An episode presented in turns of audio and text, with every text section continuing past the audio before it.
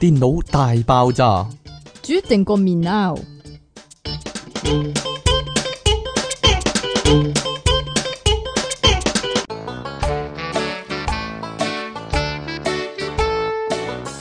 歡迎翻嚟新一集嘅電腦大爆炸，繼續有出體傾同埋苦悶人類嘅救世主即其離岸神啦。究竟乜嘢係煮定個麵撈咧？可唔可以話俾我聽？鬼知啊！近來成日睇到咧，係咪 Samsung 啊？係啊，嗰、個嗰、個廣告咧，不停講呢句煮定個麵撈，有冇人可以話俾我聽煮定個麵撈係咩嚟咧？究竟係英文定還是係韓韓文文咧唔係韓啊，係咩啊？韓有乜分別啊？哎呀， 寒咁樣噶嘛， 唔知你有咩分別啊？雖然係啦，咁誒冇所謂啦，因為我聽到咧睇電視咧，偶然見到歐錦棠講咧曝光啊， 係咯，曝光啊，係咯，人哋都咁講冇所謂啦，啊， 好少人好留意，啊好少。人留意有冇個咁有人哋有 hea，冇咁你懶係音咪又要 hea 啊？光係啦， 唔係光係咯，好難講嘅呢啲係啊。好啦，咁誒有啲咩講啊？唔係唔係有唔啲咩係，我我講啊有啲嘢漏咗講嘅，因 為係因為點樣其漏邊度漏唔噶？係令我令我覺得咧近近代咧嘅教育咧係咪出咗啲咩問題啊？係啊，係咪？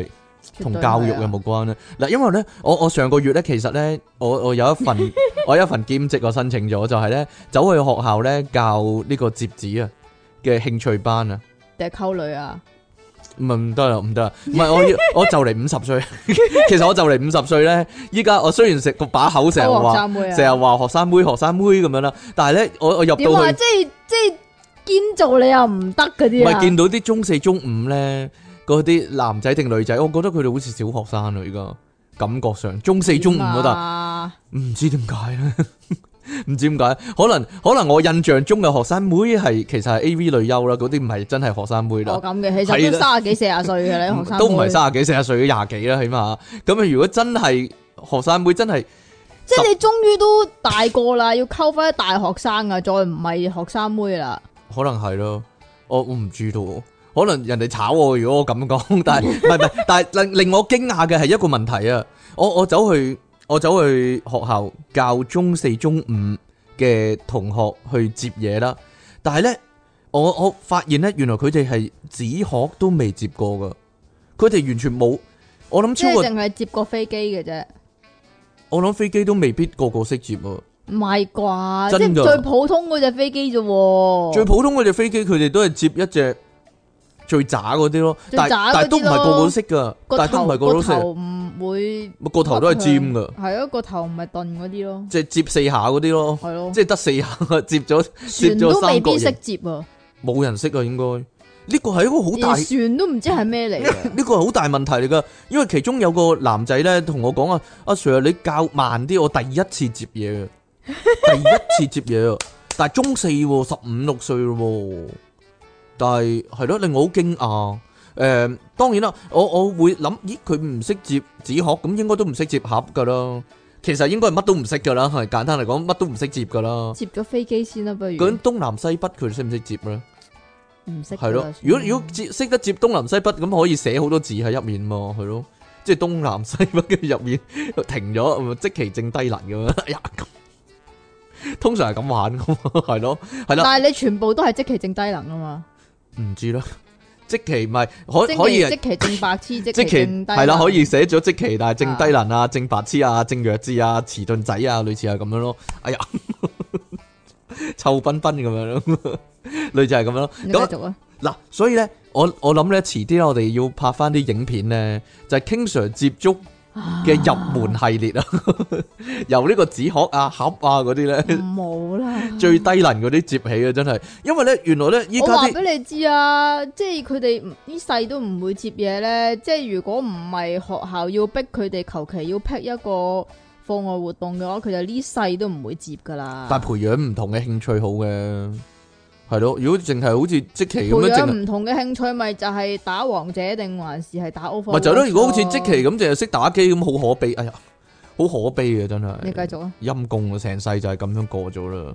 好啦，我哋翻翻嚟我哋嘅新聞，我講完我嘅新聞啦。即其你有冇啲你嘅新聞講俾大家聽呢？咩叫我嘅新聞啊？你日常生活之中，哎呀，特別有趣嘅事情嗰啲咯，唔講啊？唔講啊，因為因為佢通常都係啲烏龍嘢， 哎呢啲留翻俾我爆啦，係啦，佢自己唔好講，唔係好方便講嘅， 佢自己嘅角度嚟講，哎呀，好啦，呢度咧有個咧唔知講過未嘅研究報告啊。係啦，之前有講過話放屁，即係聞屁係有益健康啊嘛。系啊，所以即期咧青春常駐冇乜壓力就係咁解啊，係咧，好似之前係講減壓嘅，係啦，冇同錯，埋唔係壓力，壓力啊，唔唔係係壓力啊，唔係唔係減壓啊，仲可以壓啊，壓啊，仲可以抗衰老啊，係咯，可以我對抗衰老啊，係啊係啊係啊係之前有講啊，對抗啲衰老啊，可以係啊，哎呀， 呢個啊，你快講下啦，咁咧，即係佢要 recall 翻之前啊，就係、加拿大有研究指出，經常聞伴侶嘅體味可以減壓。英國甚至有醫學嘅化學通訊指出，聞屁可以減壓同埋減少細胞死亡嘅機率，仲可以防癌、防心臟病同埋防中風等等嘅風險添啊！冇錯啊，所以咧呢個係加拿大嘅研究咧，就係研究如果聞人哋啲加拿大味啊，係可以抗壓啊， 就係咁解啊。真係巧妙啦！呢、個道理真巧妙啦！呢、個。其實呢個我哋都講過嘅，講過下咁樣啦，就係即係揾啲伴侶咁樣樣就做實驗啦，咁啊睇下即係測試聞伴侶嘅體味能否減壓咁樣樣啦。咁上次呢嗰個呢係研究啲女仔啊，原來呢啲女仔呢，即係佢專係揾女性嘅。如果呢問女佢女人就聞男人啲味，啊係啦，問佢老，公或者問佢條仔嗰啲味呢，咁樣會唔會減壓呢？佢個實驗係點做呢？係啦，佢個實驗總之就係、你頭先講咗啦，就係、嗯首先咧就係聞自己條仔件體味衫嗰啲味，係啦，咁佢要結果嗰個發現呢男仔呢，佢要嗰個男仔呢，着住一件乾淨嘅 T 恤呢，要着廿四個鐘啊！其實呢個講過噶啦，咁結果發現呢，聞伴侶嘅臭味衣服嘅話呢，即使身處夠大嘅壓力環境，即係佢哋仲要計數噶嘛，嚇都會感覺到比較平靜嘅。咁但係如果聞到陌生男人嘅衣服嘅味嘅話呢，就會皮質醇偏高噶啦，皮質醇偏高，即係壓力呢高咗啊！因為真係 好臭。啊，咁你去信和行一個 cut 係壓力大咗定壓力少咗呢？你覺得呢我？唔知道啊。我淨係喺你隔離，我已經覺得壓力大增啦。系咩？嗱，我同你之間又可以話熟悉嘅人啦，唔係陌唔系陌生嘅人啦，咁樣，所以我俾即啲係你，點啊？我聞慣咗啦，已經你聞啦，咁樣我我就俾會啲你舒壓噶啦。我俾啲你咁啊聞下試驗下，係唔咯使啦，唔該。嗱，你而家有冇壓力唔要啊？啊我懟個格拉底我先， 你而家有冇壓力啊？喂，吓都話唔係壓力 咯，壓壓力啊，壓力啊，哎呀， 咁樣啊，好啦，至於臭屁嚟講又係點啦。咧？至於聞屁嗰方面咧，英國醫學化學通訊就指出，屁係含有硫化氫嘅英文啊啦，硫化氫係做係 hydrogen。啊 hydrogen hydrogen 呢個點講啊？十 fit 十 fit 咩啊？十 fit 十啊，是但啦，十 fit 十 fit 啦係 hydrogen 十 fit 啊，是但啦。有有有化學系嗰啲咧，你個係好化學嗰啲啊咧，就話俾我聽呢個點讀啦，即係係啦， hydrogen 十 fit 啊嘛，係啦，hydrogen 十 fit 啊，係啊。 嗱，即奇覺得自己咧 講咗啲好笑嘢啊！佢佢一即刻一個勝利嘅表情啊，簡直係。 嗱，佢覺得自己講嗰啲好笑嘢咧，就即刻擺出一個勝利嘅表情，真係頂佢唔順啦！真係，如果各位聽眾咧俾呢個下嘢咧感動咗啊，可能依家有部分咧即期嘅 fans 已經笑到肚攣啦，都唔頂啊！真係，冇啊，梗係冇啦，你都自知之明啊，有啲辣椒啊 你，係啊嘛，喺套盡實 fit 咁點樣啊？硫化氫啊，係喎，硫化氫咧就要有助預防癌症啊、心臟病、中風等等啦。咁你有你一心定房冇啊，你一定冇啊，你同我一齊，你同我一齊拍檔咁耐咧，你一定冇心臟病啊、中風啊呢啲啊，因為我成日整啲正唔係嘢咯，成日整整啲正嘢你唔嘆，係咯。但係佢嗅覺出現問題嘛會 吓咁啊，精神科醫生咧又指出，聞屁咧對於減壓嘅功效咧，暫時就冇足夠嘅醫學實證嘅。咁對於放屁嘅人而言，聞屁當然舒壓，係放屁當然輸壓啊，係啊，其實我都有咁嘅感覺。對於放屁嘅人而言啊， 嚇文屁當然酸啊，佢真係咁 寫自噶。己問自己嘛，我諗佢執錯字呢度吓，因為唔係咧咯，係對於出嘢傾放屁而言咧，我文屁即係佢嘅角度嚟講，我文屁係當然酸壓啦，係咁咁樣啊啊。係喎，因為咧你啲完全解讀錯誤啊噶，因為咧佢話咧左室喺條腸入邊嗰啲氣體咧可以可以得到釋解放放啦出嚟啊，咁啊自然身心舒暢啦。咁對，但係對於我嚟而 言咧，即係呢種係咪一種舒壓嘅行為啊，有待商榷啦。但係佢呢度我可以提話俾你知啦，就唔係有唔係減壓嘅。咁如果我聞到屁，如果要減壓嘅話咧，就唯有打佢，咁就可以減壓啦。吓，但係佢提出一個好有趣嘅論點啊，佢話聞屁可以增添兩性之間嘅親密關係同埋情趣喎。冇錯啦，就係咧兩公婆咧成日咧喺屋企咧就會咁樣做啊，懟個囉柚咧去人哋個頭嗰度咧放放咁樣放個屁啊，跟住咧哈哈哈好開心咁樣啊，增加情趣可以話係各位咧，如果聽緊呢個節目嘅朋友咧，你已經結咗婚嘅話咧，不妨咁樣做啊，即係不妨放多啲屁啦喺係你啦老婆頭嗰度，離婚都有份，係嘛係咯離小心放埋啲屎出 嚟啊！離婚都有份啊，啊 啊點樣啊？小心放埋啲屎出嚟，係啊係啊係啊係啊係啊係啊。仲要除褲放噶嘛？系啦，但系咧正常嚟講咧，聞到臭嘢啊，就梗係會有啲抗拒嘅反應啦，係咪先？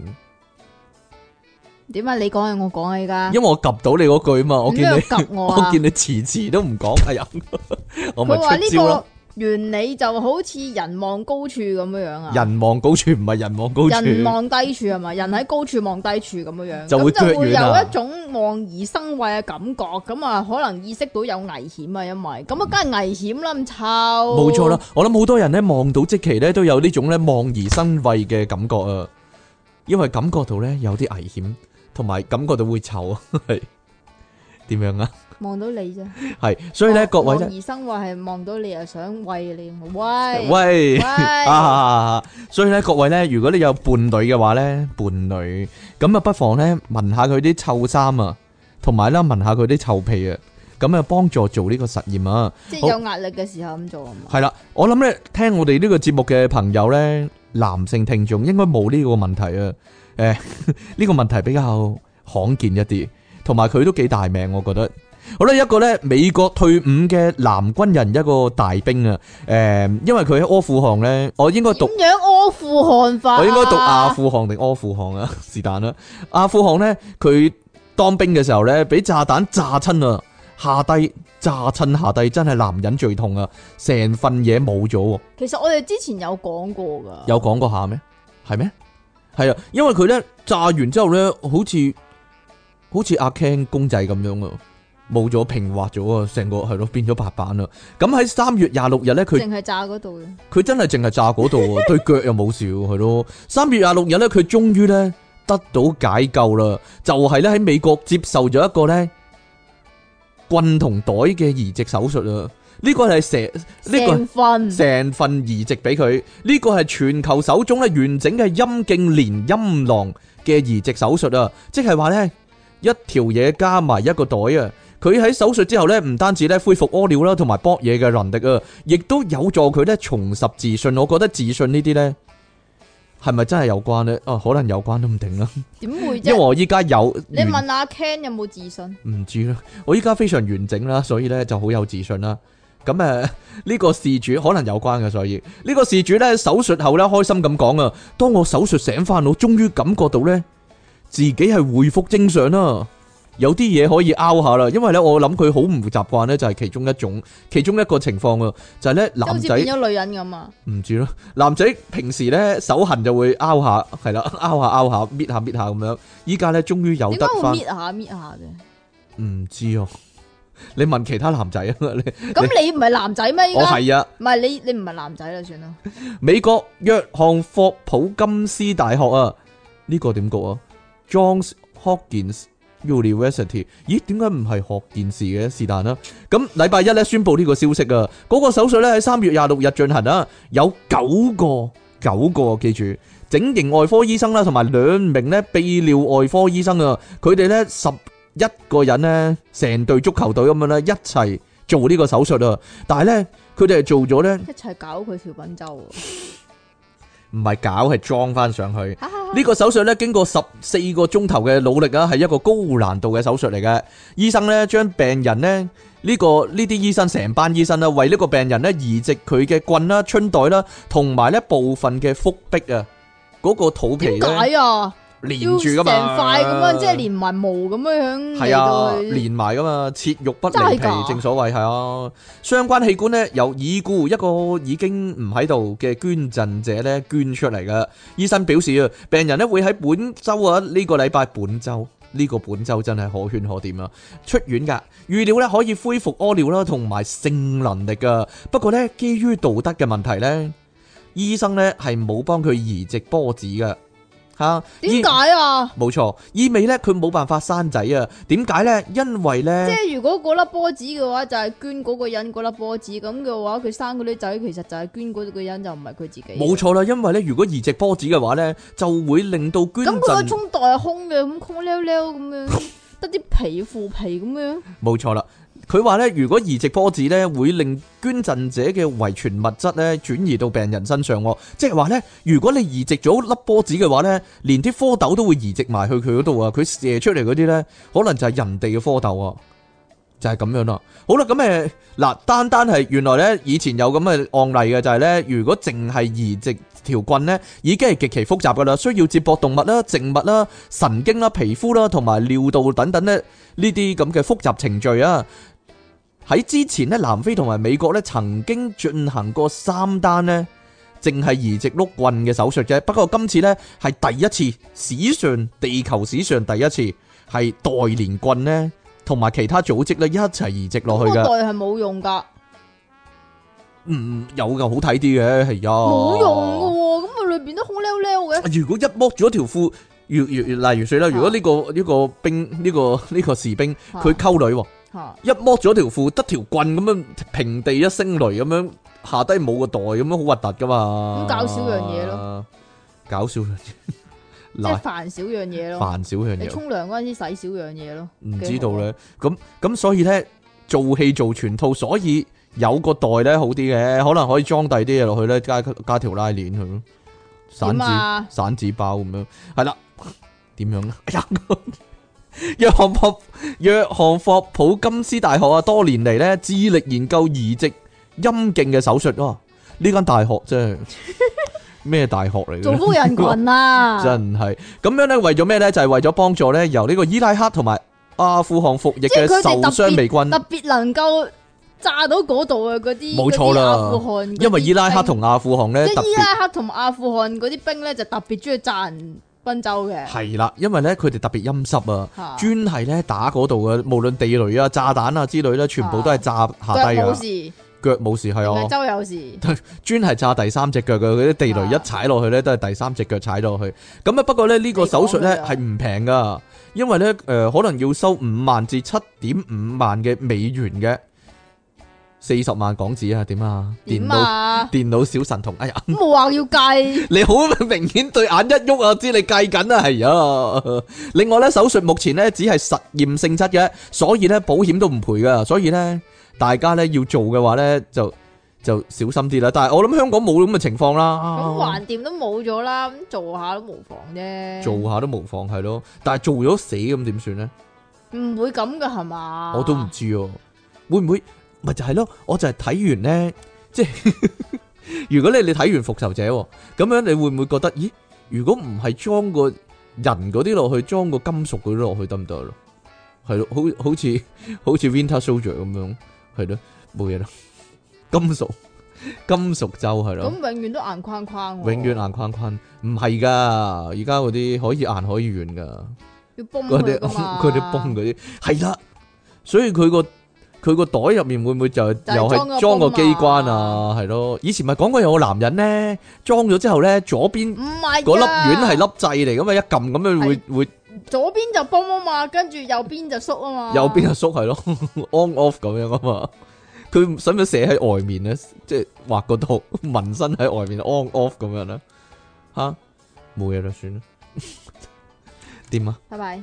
但但我覺得依家好先進噶，其實永遠撳同一粒都可以熄同埋開噶，唔使左邊同右邊得啦。得得得，算你啦中意 啦。冇嘢啦。好冇興趣，好冇興趣啊！呢、個呢、個問題。好啦，第三件事係咩啊？呢個呢哦都係有關於美國嘅醫學奇蹟㗎。醫學奇 蹟啊！呢個可唔可以咧？第時咧手術嗰啲人諗諗啊，即係做做急救嗰啲人可以諗諗啊，係啦，係呢咧個即係如果你做急救咁樣做嘅話，都幾方便。幾方，便。同埋有條路咧就係專貨心臟病人唔嗰啲係路，啊，伸佢一腳都得㗎 啦。伸佢一腳都得總之總之要震一震咁樣啊。咁喺呢個美國美國內布拉斯加州有一個五啊九歲嘅男人，因為心跳過快呢，就要送院㗎。咁呢個男人佢嗰個心跳每分鐘超過二百下喎，仲唔死二百下，仲唔死，應該就爆卜卜卜卜卜卜卜卜卜卜咁。咁樣啊！你唔好仆到我隻手，你睇下。吓，原來咧正常嘅心跳咧係應該一分鐘六十至到一百下咁樣啦，二百下真係二超百晒下，二超晒標。百下應該會爆啊！我覺係得呢。咁啊，救護部門接報啊，將佢送院啦。吓，咁但係咧，即係都未嚟得切去用啲咩嚟到去救佢嗰陣時咧，嗰架救護車咧就駛經一個路坑喎，咁啊係啊，令到個車身劇烈搖晃啦。咁然之後咧，就係呢下突如其來嘅 震動。吓，因為佢洗咗落個氹度啊，咚！令到呢個男人嘅心跳回復正常哎喎，呀，神奇啊！呢個完完全康復添啊，全康復喎，冇冇事啊，即刻落車走得啦，跟住係啊，拜拜，係啦，，冇錯啦，咁咧佢就話心跳過快嘅患者通常要電擊噶嘛，吓！大家睇電視睇得多啦，就係有兩個好似拖鞋咁嘅物體咧，捽一捽咁樣，跟住 kia，跟住就電落，嗯啊嗯咁嗰個人就成個心口咁樣凸起咗啦，係嘛？ 咁就好翻噶啦嘛。咁所以咧，佢話咧，原來架車踩落個氹度咁樣蹬一蹬咧，個功效咧係完全一樣噶同。呢個係一樣噶，竟然。咁有個醫生叫做哥德斯維啊，講啊哥德斯維 Angel Angel Goswick 是但啦。佢話咧，佢咁 講啊，我我我係哋又我用唔知醫生嘅聲唔得講，哎呀，呢個呢係罕見但係可以解釋嘅現象嚟㗎。咁啊，佢都係咁講啦，就係、治療心跳加速又或者係心跳停頓啦。個方法就係電擊佢啊嘛。咁你不時都會喺電視劇嗰度見到呢啲咁樣樣㗎啦，就係、俾你講咗啦。吓咁而呢一個叫做路氹拯救生命咧，有另外一個醫生咧就話試佢試過有另外一個病人喺護士安排佢過床嗰陣時咧，就唔小心撞到埲牆喎。嘣咁但係亦都係令令到佢呢個心跳回復咗正常㗎。撞翻好啊咁，所以咧，我我我認為咧，如果有啲咩心律不正嗰啲人咧，你試下伸佢一腳，伸佢一腳係啦，吓，或者揾揾個護士咧，佢類似即期咁樣咧，論論盡盡咁樣咧，點啊可？能跌 跌到你落地咁樣搬你嗰時咁樣反而好翻，係麼？哎呀 論論盡期咁即樣係。搬搬你搬你過床嗰陣時，啊唔小心跌咗落地添。系 啦，唔小心跌咗落地，反而咧好翻。唔係，其唔實係我個心跳正常翻，不過佢個頭爆咗。我覺得咧， 哈哈哈，我覺得咧嗰、個地咧，嗰條公路咧有個氹咧，嗰條路可以做一個急救路啊！即係咧逢親啲專係急救嘅，係啦，，逢親心又或者臟呢病發啲人就即係行咁嗰樣條路，啊。其實咧，你外國咧嗰啲住宅同埋醫院嘅距離可能好遠噶嘛，吓，咁應該每一個住宅區都要整個氹喺度，嗯，咁啊方便啲人如果有啲咩急事起上嚟咧，就經過嗰度，冇錯啦，即係 check point 咁樣 樣啊。一一嘢咚咁樣沉咗落去，跟住就好翻啦嘛。好啦，各位聽我哋嘅節目之中有冇呢個復仇者咧？即係 人哋對你唔住嗰啲咧，你咪好想報仇嘅。啊呢個咧要問即奇嘅，因為即奇咧係一個出名嘅報仇部隊啊！哎呀， 復仇者聯盟點解都要揾佢？ 人哋人哋有啲乜嘢咧對佢唔好，佢覺得人哋對佢唔好啦，佢一定要報仇嗰啲啊！呢度咧吓點樣講？點樣啊？ 點樣啱啊啊？有咩反駁啊？點啊？ 反駁唔到啊！但係好啊佢佢反駁唔到啊！哎呀， 好啦，呢度內地咧有個女人啊，佢咧為咗報復咧佢嘅男朋友啊，個男朋友係啦，咁所以咧竟然諗到咧要買兇殺人啊，佢要請一個國際殺手啊，呢單買兇殺人案咧發生喺上個月嘅，呢、個謝姓女仔啊，同佢男朋友咧拍拖一年啊，期間咧經常鬧交嘅，咁啊又經常嗌分手咁樣啦。之前呢，兩個人咧再度鬧交啊，咁但係條仔呢，就冇好似以前咁樣氹翻佢，原來呢，佢慣性就係呢，鬧完交，誒、分手啊，跟住條仔就會氹翻佢噶啦。咁啊，但係上一次呢，好景不常，竟然呢唔尋常地條仔呢係冇氹翻佢。咁嗱，咁咁其咪實。分手咯系。咯，正常嚟講，你嗌诶诶分手啊，咁啊，人哋唔氹翻你，咁咪真係分手咯。但係咧，條女覺得呃我嗌分手啫，你明知係假噶嘛，你應該嚟氹翻我啊嘛，但係冇氹，咁點咧？條女咧，於是咧呢個謝姓女仔咧就走去佢條仔嗰個屋企度咧求和啊！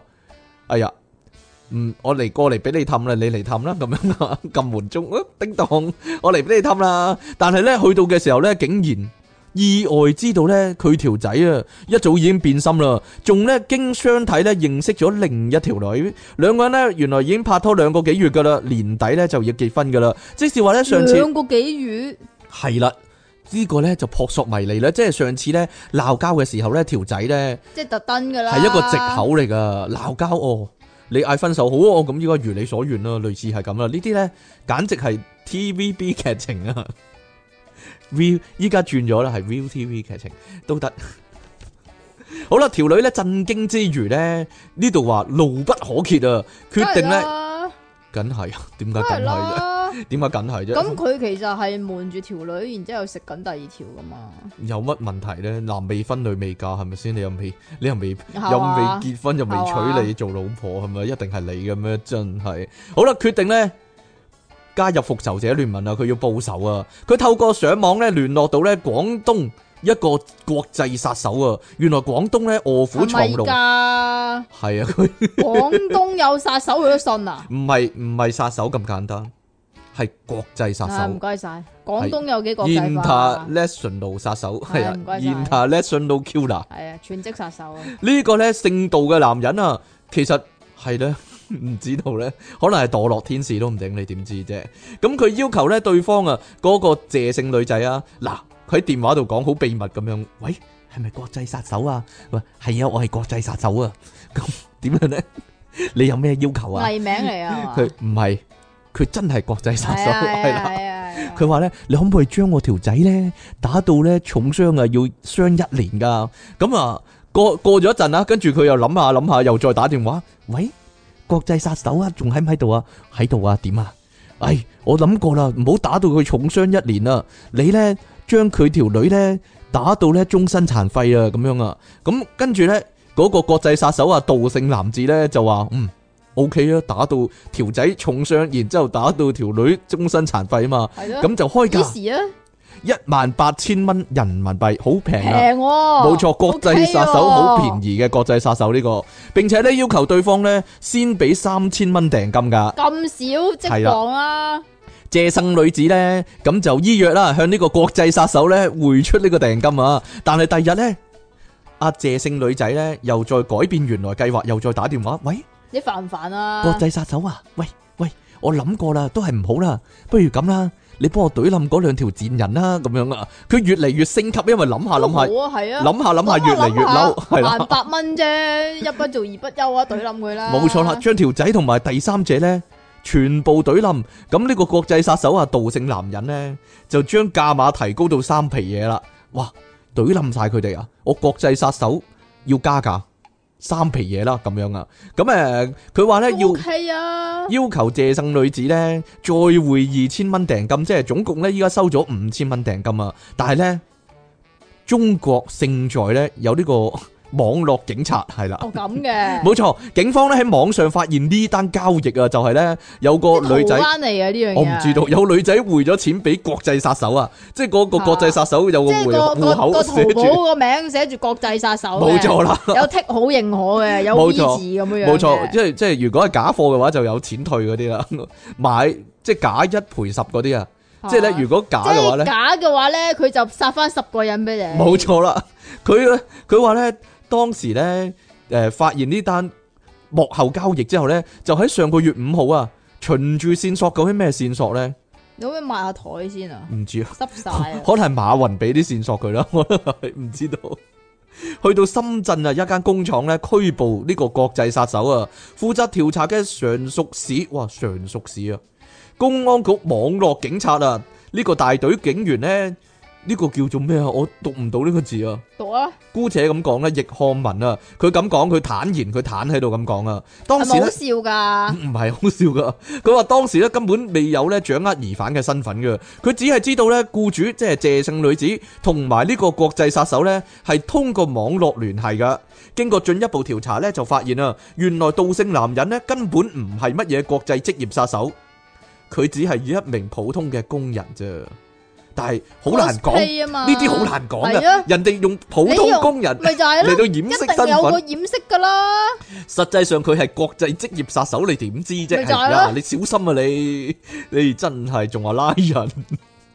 嗱，呢個道姓男子咁講啊，佢話呢，自己一開始呢就冇諗過呢，真係走去懟冧人噶，佢只係想呃嗰條女嘅錢啫，就係咁啦。 所以呢，呢咁佢真係殺手嚟噶嘛？啲只係啊咁碎然之後詞，呢啲只係呢，即唔係係假啊話，咁你咁你警察查佢咁啊，梗係要咁講噶啦。冇錯佢呢啲唔係點啊？講假㗎啫係梗係啦，我梗係懟冧佢咪就嘅係 啦。咯。你係咪佢傻噶？佢可能佢可能俾證據睇，我解兩我係真係職業殺手嚟噶咁樣，一打開件褸咧，入邊全部槍啊、子彈啊、嗰啲手榴彈啊、嗰啲係咯，你點知啫？ 這個殺手不太冷咁嘅樣啊！佢話咧點啊？嗱，依家咧道姓男人咧呢個國際職業殺手咧，因為涉嫌詐騙啊，目前咧俾呢個刑事拘留喎。咁詐騙嗰個罪啊，梗係輕過國際殺手嗰個罪噶啦。但係我覺得如果佢真係職業國際國際職業殺手啦，佢會唔會咁易俾人捉到先？咁如果佢係國即係撇咗際啦職業殺手嘅話，咁佢捉完，然之後判完，跟住嗰下走咗啦。係咪啊？我都好難講呢家。點會俾佢收監啫？撲朔迷離，又或者咧呢個咧只係一個咧叫做替身啊。其實咧真正係啊嘅類似職啦業殺手已經走咗啦，佢只係係啊請咗個普通工人咧嚟到認係自己，係啦，會唔會係咁樣呢？係啦，好難講呢個。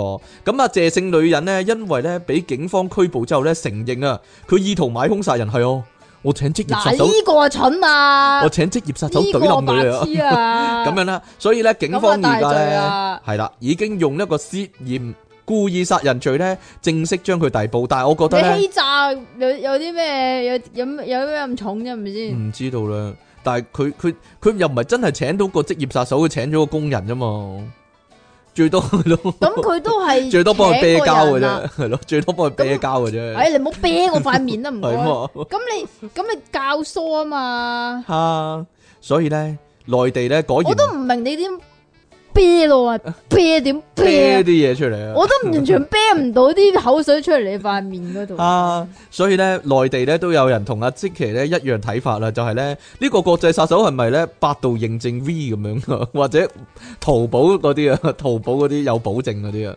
如果咧，我覺得呢家俾人捉到咧，條女應該喺淘寶上面寫佢差評咯，係咯，係啊即係係啊，係啊呢個國際殺手差假評，假貨咁啊！假貨差評或者服務唔到位咁樣啊，係咯。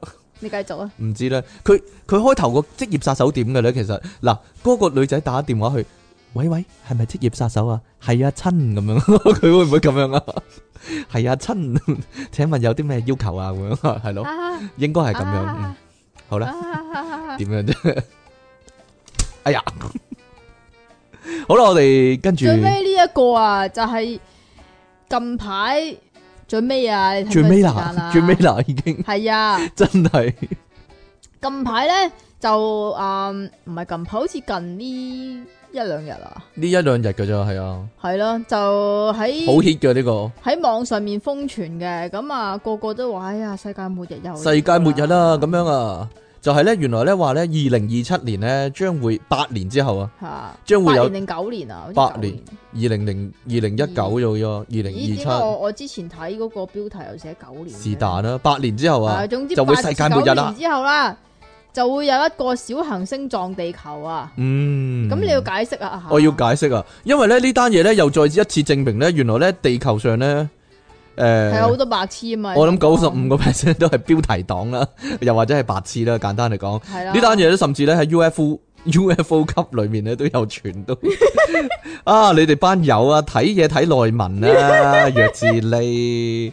好啦，呢度咧就即咁係講嘅。係。咁你啊，你講啦呢啲咁嘅我講啊嘢，你你好解釋一技術性嘅嘢啊番啦技術性好啦，二嘅嘢零二七年啊，或者有小行星咧撞地球喎，美國太空總署估計咧半個地球受影響，呢個係標題。係各位標題黨睇完之後咧，當自己睇咗成段嘢啦，係啊，標題黨睇完之後咧，就好似啲 mini 人咁啊，喂，啊好驚好驚好驚好驚咁樣啦， 當然啦。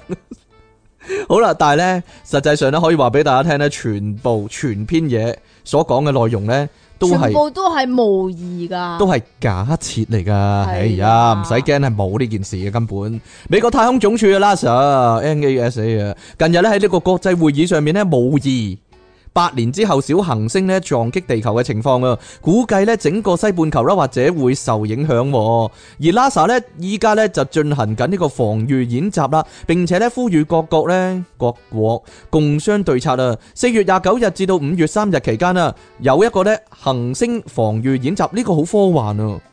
地球聯邦軍咁樣好似係咯，呢、個會議呢喺呢個華盛頓舉行啊。綜合外媒報導啦，NASA 咧提出一個模擬嘅緊急情況嗱點。解要咁樣樣做咧？因為佢覺得有必要咯。嗱，其實佢由頭到尾都係提出一個模擬嘅緊急情況，唔係你並再你再講多次啊！提出一個模擬嘅緊緊急情狀況況，，並唔係真係偵測到有個小行星衝嚟地球，大家要留意啊！即係睇嘢咧，睇晒成篇文啊，係啊！假設咧，假設啊，有一個代號二零一九 PDC 嘅小行星啊，喺距離地球五千七百萬公里外面啦，以秒速十四公里飛行，並且咧衝向地球啊！根據上述嘅假設啊，根據呢個假設啊。點解要咁樣假設咧？因為佢覺得係有呢個危險咯，所以假設有咁嘅情況，嗱，如果假設有呢個情況，地球人點樣應對呢？咁樣啊佢就係咁樣講咯。咁啊，假根據呢個假設啦，NASA 啦同埋歐洲太空總署 ESA 咧呢啲組織呢，有幾個組織啦，一齊咧追蹤嗰個小行星嘅飛行軌跡啊。起初呢，專家估計啊，呢、個小行星撞擊地球嘅機會率呢，只有呢五萬分之一啫。但係三個禮拜之後啊，根據電腦模擬嘅情況呢。撞擊機會咧就會增加到咧二百五十分之一啦，而去到四月底啊，撞擊機會率咧已經變成一百分之一啦。根據電腦嘅推演啊，如果呢個小行星咧嘅軌跡不變嘅話咧，專家估計啊，呢個咧會喺二零二七年嘅四月廿九日咧撞向地球，由呢個夏威夷咧橫跨美國同埋大西洋，並且波及中非同埋南非啊。嗱，跟住落嚟就咁講啦，即使咧上述情況全屬假設。全屬假設，但係專家話俾我哋聽啊，喺現實中呢，實際上係有可能發生嘅，因為 NASA 嘅處長咁講啊，我哋要確保呢大眾明白呢個呢唔係荷里活電影咁簡單啊，而係呢我哋對地球嘅終極防禦計劃，咁就要揾通尼史達啊，傾下啦。啊啊， 係啦，佢就用呢二零一三年呢二月份啊俄羅斯嘅撞擊事件為例，我哋咪有講過呢單，好似有啊。我哋好似有講過啊。佢話即呢係其實小行星撞地球咧係有時會發生嘅，系啦，但係就好少會即係好似頭先所講話，成個西半球都有影響咁樣。係啦，如果成個西都有影響呢。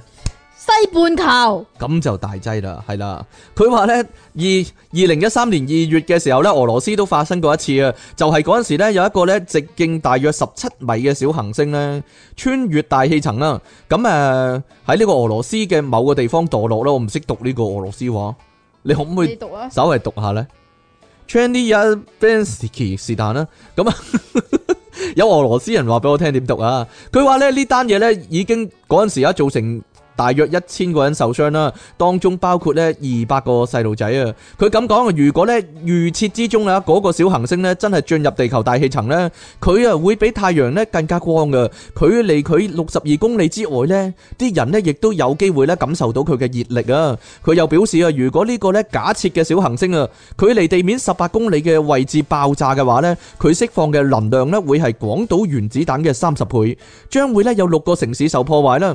根據當時嘅報導啊，其實呢，誒二零一三年嘅時候呢，就有呢四千棟建築物被破壞嘅。佢強調啊，其實呢啲事情呢係唔罕見嘅。過去一百年呢，歷史上啊就發生咗三單啊，其中兩次呢就係發生喺近代嘅，就係一九零八年啦，同埋一九三零年啊。至於呢，好似俄羅斯呢啲小行星撞落地球嘅事件呢，估計啊平均嚟講，六十年就會發生一次噶啦。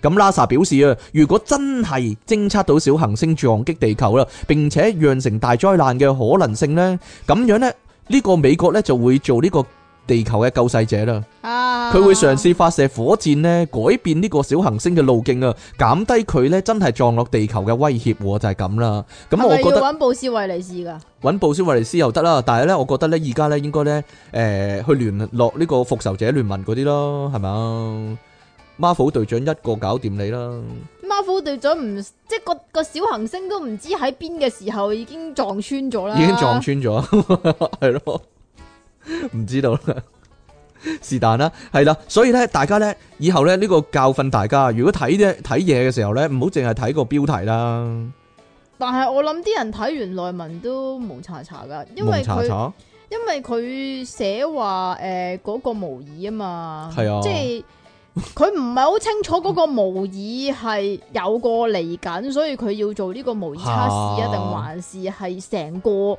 情況、成個 situation 都係模擬啊唔嘛？知咧，呢、個可能咧就係咧所謂咁然之後佢又話要有一個日子嚟到去做一個叫緊急嘅咩啊？緊急演習，係啦，緊急演習咯。係啦，所以咧。咁、呢個即係好似好大件事咁樣樣嘛？你明唔明啊？係啊，我知啊，所以呢個係呢個社交媒體發達咧，或者資訊爆炸之後咧嘅嘅唔好嘅地方啊，要嗰個嚇鬼你好容易啊害嘛。處啊就係咧，啲人睇嗱，你你好方便可以得到好多資料啦，咁但係咧，啲人咧會覺得係太多資料啦，我我我唔睇成篇文啊，我淨係睇個標題咯，個個都係咁樣咧。咁咪舐嘢咯，咁咪濑嘢哦咯，係咯，因為死啦死啦死啦，世界末日啦！講真啦，世界末日咪世界末日咯，仲有咩好留戀呢？呢個地球世界末日咪仲好，世界末日仲好，係咯。係啊，少一半，少一半人口啊嘛。但係唔係嘅，如果真係撞落嚟呢，你你半個地球有事啦，另外半個地球唔會冇事噶，係咯，係呢，咁冇所謂噶， 要唔係最好都係嗰一秒就死啦，係啊即係望到望到即係望到世界奇觀，嘅，跟住死咗算咯，係咯，唔好唔好留喺，唔好痛就得噶啦，唔好痛啊，係啊，痛死你啊，係啊唔好痛啊，系啊， 好啦，咁我哋講到呢度啦，係啊，咁我哋今個禮拜嘅題目係咩呢？問下即期啦，呢、個就冇 啊，拜拜。我商量下先啦，同阿即期。好啦，咁我哋下次節目時間再見咯，拜拜。好啦，翻翻嚟電腦大爆炸，繼續係二百七十三集啊。不過咧呢個集數嘅問題呢，係咪其實冇乜人嚟嘅呢？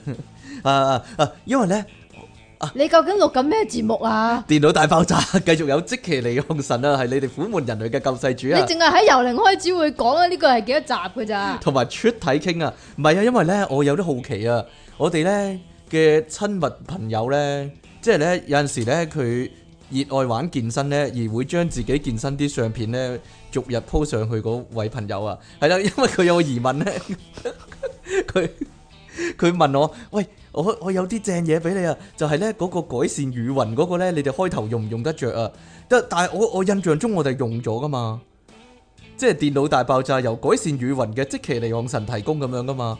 係咯，究竟 定還是你講咗然之後我 ban 咗你冇用啊？係呢？嗱，大家有冇印象有呢一句呢？我哋講過，唔知唔知，所以冇乜所謂啦， 係啦。好啦，所以呢，我哋今日嘅題目呢，就係呢、個咁啱得咁巧啊！其實我都唔知今日錄咩，你唔知今日錄咩，冇冇所謂啦， 係咯。但係今都係你講嘅啫嘛。嗯係啦咁啱唔好關我事啊嘛。咁啱得咁巧咧，我哋今日上嚟咧就錄呢個電腦大爆炸就係咁簡單啫。已經有聽眾咧問啦，但你連題目都唔知噶，我點知你寫咗啲咩啊？你又唔講俾我聽，但咁啱得咁巧呢個題目你知唔知噶？我唔知咯。但係聽眾寫到信嚟喎，我我得我哋唔知 咯，全地球得全你，世界得我一個唔知。全地球連聽眾都知，但係啊係，我哋我我嘅唔另一個主持係唔知今日講乜嘅。係啊，唔知啊。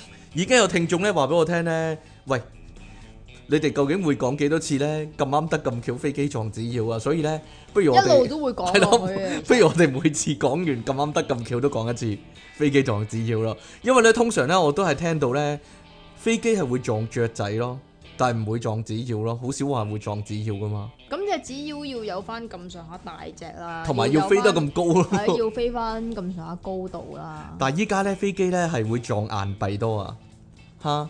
因為多系人飛機個輪啫，咁啱啲人好中意咧喺架飛機度許願啊，飛機輪啊，飛機友啊，或者係啦，咁誒最大問題啦，我哋撞乜嘢咧？咁啱得咁巧會，其實最大問題係唔係撞屎忽撞棍咩？屎忽撞棍，最大機會啊嘛係，基佬術語嚟嘅嗰個。你講嘅咋？吓，有陣時唔多唔少會講呢啲，係啦。最大問題係撞衫啊！其實呢，我同即其利昂神呢，只有一件係一模一樣款嘅 T 恤嘅啊咋，就係因為一齊行呢個 U 記啊嘛，吓，咁就我哋會買啲 動漫、動畫或者遊戲機嗰啲真係好毒啊你 T 恤呢。係阿啫即其最中意嘅，即係成日留意住，喂佢咩出啊芒亨嗰啲啊，咁樣走去買。唯一一次人生最大錯誤呢，就係買咗一模一樣同一件呢。嚇嘅灰色芒亨 T 恤啊，灰色有隻貓 H R 一嗰件，係啦，因相為信好多人如果有嘅話都會知道嘅。得因為我哋得一件係一樣衫嘅啫，係啊但係咧我着嗰件嘅時候但係唔知點解咧呢，，就奇高機率地係撞衫㗎。出奇地咧，起碼有九成機會咧，我着嗰件嘅時候咧，出到嚟見到即期又係着嗰件啦，係啦，即即刻係搞冇到搞到我咧成日開衣櫃，我見到件衫，其實我想着噶啦，但係我就會諗，唉死啦，隔離嗰件會唔會着咗嘅咧？啊，唔係啊，真係你點解你會知我講乜嘅咧？我以後拎起我件衫，我都會有陰影，我猶豫一下，誒着唔着好咧？結果我唔着出街咯嗰件。係啦，結果咧好耐都冇着過，同阿即奇着一樣衫咧，即係然之後一齊喺條街度行咧，比處屎更難受啊！我覺得簡直佢食屎啊你！係啊嘛，好似情侶裝咁樣，好真係核突到咧，哎呀， 好唔舒服嘅一件事啊！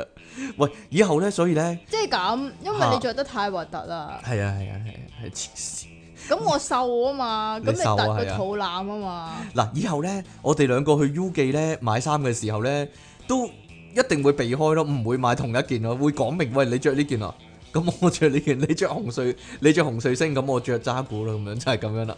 啊，啊，以後唔會再着，唔會再買同一件衫啊，就係費事咧撞衫事件又再發生啊！嚇，咁但係咧，其實出嘢傾咧，着咩衫都好咧，都好容易同信和嗰啲係啊係啊男人係撞啊㗎係啊，呢個咧先因係為最咧罩忌嘅問題啊！通常咧，即係佢嗰啲衫嘅顏色係都係比較偏深色噶嘛。嚇，咁啊，黑衫、黑褲，然之後黑袋咁樣樣啦。咁其實信和都充斥住大量呢一呢一類型嘅係啊男人噶係啊嘛，係啊係係，嗱唔係我覺得咧，同埋因地鐵都係噶。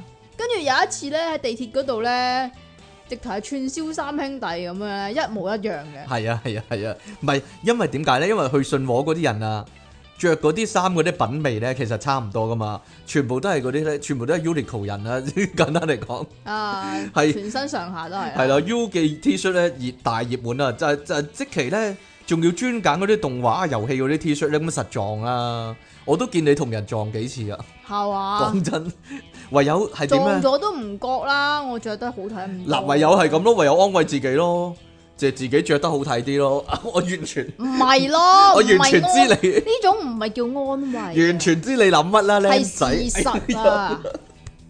就係咁樣啦。 唔係，其實做拍檔你咁你耐俾咧，翻張紙我好唔好啊？冇你冇咗攞份你新攞聞晒啊你嘛。攞晒啲紙去，唔係啊，因為咧有陣時做拍檔咁耐咧， 就係會咧講埋同一句説話，你煩唔煩啊？你煩唔煩啊？就係咁樣啊。點解會咁樣咧？究竟係咁啱得咁巧定係點樣咧？定係心靈感應咧？好難講呢啲。但係唔知啦，定定係我我知係咩原因啊？即其個人易估啊，係咯，易估易估係易易估啊佢個人係啦。你繼續啊！你講埋落去啦。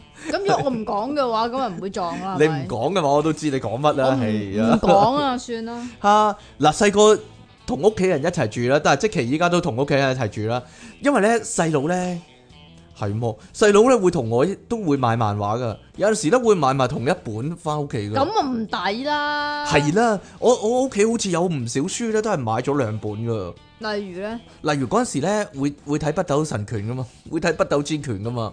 咁咁就知買咗嗰本咧，我買咗嗰期啱啱新出嘛，翻到屋企我細佬又有嗰期咁樣咯，幾幾麻煩啊！咪買埋同一樣嘢翻屋企都會噶，例如誒屋企冇電咁樣啦，冇電芯啊，嚇咁我我買咗電芯翻去，呃阿阿媽買咗咯，跟住一早哦有陣時會咁樣咯，呢啲或者屋企冇廁紙咁樣買咗翻去，而屋企已經有咁樣咯，啊你竟然會理埋啲咁嘅嘢㗎係因為我咧係比較顧家嘅一個男人嚟拜㗎，拜啦！係我唔會塌咗喺度乜都唔理咁樣拜咧，即拜係係 咯。啦，呢個係好大問題嚟噶嘛？我覺得誒、呃、講到呢度，你應該反省下唔咯。係係咯通常你阿媽會叫你買，你先會買㗎嘛。哦，都會有咁嘅情況，咁但係點依會家買同一樣嘅，但係依家我已經搬咗出嚟住啦嘛，唉冇嘢，係啊嘛，咁辦法啫。喂，又或者咁樣啊？如果約埋一齊去探個朋友咧，咁跟住你買啲嘢上去一齊食咁樣諗住，咁另一個又會買咗咁真樣係夾啊咯。過㗎嘛。有陣時會夾啦，嗱，例如説誒。呃你夾買咗薯片，我唔好買薯片啦。類似係咪咁啦，但係有啲 friend 咧特別好噶，例如嗰度樓下咧有間東甩咧，嗯好好正嘅咁樣，佢又諗住誒買上去一齊食啦咁樣，跟住咧上到去原來先，有一早啊已經有冬甩啦。另外兩個都有買東甩咁樣咯， 你明唔明呢個情要溝況？通㗎嘛。有陣時諗住俾啲驚喜啲 friend 啊嘛，我我呢啲個心地比較好一啲就會咁唔覺啦，咯，嚇係啊，又或者咧一齊買咗蛋撻啊嗰啲咁樣咯，嗱因。為一齊奶啦一。齊奶塔啦，跟住就係啦， 開個奶塔大會咁樣，係啦，唔係個呢個咧令我諗起啊，其實咧燒嘢食咧同埋打邊爐咧就最常出現呢個情況。哦，都係嘅。如果冇夾過嘅話，宵夜食，因為通常都係嗰啲嘢啊嘛。咁啊如果大家都買嘢嘅話，咁就會計住啊邊啲最平啊，買最平得你咁諗啫，哎呀，我就諗住冇買啲 high 卡嘢大家嘆咁樣啊。啲。廿我招啊你，買呢黃啲牛啊，我 呢買啲黃牛做 BBQ 燒好 冇？我呢啲咪係咯，我呢啲豪豪，哎呀，冇可能，我啲豪嘅人啊，梗係有個豪嘅諗法，唔知啦， 慳錢啊，真係 cheap 啊你。又或者咧打邊爐嗰啲啊，係咯，咁啊打邊爐啊都係買都係嗰啲啦。啊，如果好似你咁諗，咪七個都買完咯，買啲平嘢嗰啲 係咯，係嘛？就唔似我咁啊，係啊，係買日鬼本和啊，日本和牛又係係係咯，鬼啊！買翻去一齊錄咁樣啊。我都未試過你買啲和牛俾我食啊！係啊係啊係啊係啊係啊，咁啊有陣時咧，我哋呢、個我哋嘅問題啦，就係睇咧無記啊新聞啊環宇掠影咧，佢講嗰啲世界趣聞咧，我哋咪講過咯， 竟然同我哋講啲一模一樣喎、究竟究竟係咪佢抄我哋？究竟係咁啱得咁巧啊，定還是係無線新聞部有人聽電腦大爆炸咧？吓、啊有陣時就會咁諗啦。嗱，如果咧你哋有睇過一套戲咧，係叫做我要做 model 咧，咁你就會諗，咦？ 如果你又有咁啱又睇過另一套戲咧，叫做 Surrender，嚇係 Ben Stiller 做嘅電影 啊。會唔會冇人知我講乜咧？係跟住你就會發現，咦咁啱得咁巧，一模一樣係嘅，真係叫 Sulander 噶嘛係叫 Surrender。 ？Z O O L A N D E R 係啊，係係係係。係咪㗎？如果中文如果中文有個片名噶，但係雖然佢冇上過正場啦，但係佢有個片名噶。叫咩啊？非常索特務啊，非常索特務啊，哇！哦我真係唔知喎唔知，咧，但係你知你兩套戲係一樣噶嗬，基本上啦，誒、我基冇本乜點睇過鄭中基嗰套喎。但係基本，上係一套係講中文，一但套係係嗰講，條橋係一樣 咯。基本上係一條一套係講廣東話，一套係講 英文咁唔同嘅地咁方唔會係，分鏡都一樣嘅，嗰兩個主角唔同 啦，一個啊 Ben Stiller，一個係鄭中基啦， 就係咁樣啦。一個啊樣衰你就會諗，一個咦樣咁啱得咁巧，衰啲點啊啦解兩個諗套戲係一樣嘅咧？嚇、咁啱咯，有陣時啊係咁撞啱橋啊嘛嗰啲嘢都係咁噶， 就係咁樣啊嘛無雙都係咁啦， 係啦，呢個咧可能咧要人問哋下無。雙都攞最佳電影係啦啊，用最佳編劇啦，要走去問谷德超先知啊！誒點解會一樣㗎？喂，係咪真係咁啱得咁巧啊？咁樣啊？呢個呢，喺呢幾年呢嘅無線電視劇呢，都成日發生嘅，即係有陣時會同西片一樣啦，有陣時會同日劇一樣啦， 係一模一樣喎，嚇，夠膽死係咯，淨係愛回家唔撞橋 嘅啫，撞你都唔知啊， 老細，唔係愛回家係抄啲時事㗎嘛，即係同啲唉咁時嗰啲事撞橋咯嗰，啲就唔係叫做抄啦，嗰啲係諷刺係嘛咪？就係咯，就好似即期咁樣啊，生性哎呀， 生性喜歡咧諷刺別人咁樣啊，吓做咩啫？喂，我發覺咁樣坐好啲啊，你口水一直都冇噴到我啊，但係咁樣坐，我哋唔能夠有個熱烈嘅互動啊！你唔覺得好唔方便咩？我唔覺啊，我只要唔好你而掂家到你啲吐口水得噶啦，你梗係要套租好唔方便， 你唔覺得？你依家要吐我好唔方便啫係，吓，唔係唔係，仲有一個情況就係咧，如果咧去外國旅行啊，都可以撞到熟朋友咧，即係佢又係啱啱去旅行啊。咁其實我我覺得係幾奇遇嘅一件事。你有冇試過咁嘅情況咧？诶，好細個嗰陣時喺機場，我老豆就試過撞過佢同事咯，係啦，冇錯啦，就係點解世界咁大都撞得到？我我又係試過有一次係。但係未去到嘛，係啊，未去到外國啊嘛邊，但係我又係啊，喺喺機場係啦，又係撞到個 friend 咧，佢又係去旅行咯。 你究竟想我遠定近咧？遠啲啊，這麼遠那麼近，係啦，不過唔係去同一個地方咁樣咯，就係、我就係諗緊，機場好容易撞到熟人但係戲院咧有冇試過啊？嘅，都有，神奇地哦，咪就係咯，去戲院我就睇係你戲隔離咁啊，仲要唔點解會咁離奇咧？明啊，真係跟蹤 跟蹤你買你隔離位 咯，唯一解釋係，或者坐前幾行咯，見到咁樣咯。不過算啦，如果如果一齊睇首映有邀請嗰啲就就冇得好講唔啦，係都係買飛咯，啊係真係買飛入場而撞到喎，係咯，係咯係 friend 嗰啲，好奇怪喎，誒我哦其覺實得冇 friend 嘅算，哇 即係大識咯，但係識係啦啊係嘛，你嘅問題，好咁所以個可能預示咗嗰個人同你係係有緣分啊，咁跟即住係雖然你唔當佢係 friend 啊唔。係但係佢啊，同你係你有明緣分啊你明唔明啊？咁你你朋友你分好多種噶嘛？啊！我望落即奇嗰邊咧，我就忍唔到笑啊！因為咧，即奇咧依家咧係兩隻耳戴兩個唔同嘅耳筒啊，可唔可以啊？一黑一白， 最新嘅潮流嚟嘅呢個，好離奇啊！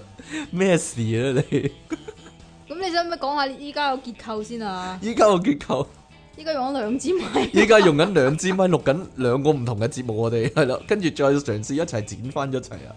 呢個先犀利啊！呢、個最高錄錄節目嘅最高你境界。口啊得一把，你點讀兩個字母？你唔低知道喎、 我嚇又或者咧，我依家屋企咧就有咁嘅煩惱啦，就係屋企咧嗰啲電器啊，一同一時間就壞幾樣嗰啲啊，搞到咧我依家咧連中心咧嗰、個電咧都壞埋，究竟係咩一回事咧？真係天機化忌係又嚟啦，即期又嚟啦， 蘇文峰上身啦，係啊係係啊呢個呢個好大問題嚟嘅，點解會咁樣咧？撞正同一時間壞咧啲嘢，嗱係真係咁啱得咁巧，定係嗰排？你個人嘅問題咯，你黑氣前身啊嘛黑氣前身啊，即其前身啊， 你哋關咩事咧？唔知道我嗰啊啲？又冇壞，你帶啲黑氣過嚟咯，你低能，唔係喎，你嗱啲黑氣石嗱你計大 P.S. 四壞咗啦，我 P.S. 三又壞咗啦，吓？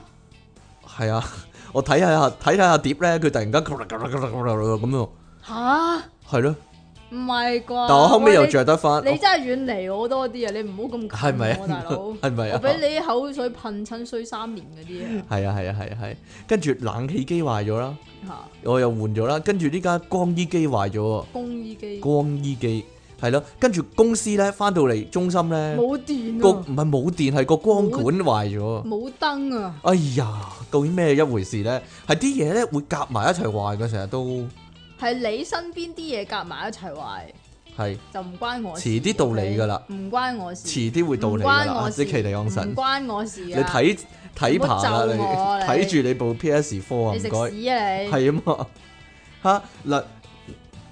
你做咩啊？呢個係一個怪現象嚟，我覺得成日都會有呢啲超常巧合，就係呢。例如説啦，我養咗嗰隻深色虎紋貓之後呢。即係叮叮啦，叫做丁丁啦，深色嘅虎紋貓，係啦。咁然之後咧，麻色啊嗰啲叫。我就發覺咧，我睇 Facebook 又好啦，睇嗰啲貓相嗰啲，即係俱樂部嗰啲 嗰啲貓相嗰啲群組又好啦。誒、原來呢個世界係撞口撞面都係嗰種貓喎。我以前冇留意到，我以前冇留意，咦乜成日都有呢種貓咁係樣，麻色虎紋貓係比較常見㗎嘛，係成日都有啊，係真係常見，係真係同埋周常見街都係㗎咯咪就係咯。好離奇啊！係我養咗我先留意到呢件事咧。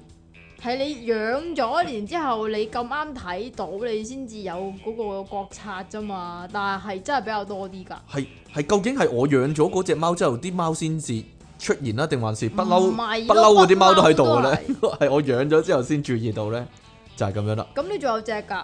我仲有一 隻係白色貓咯，唔係啊，係白色，然之後都有啲啲虎紋嘅部分啦，係咯，係咯。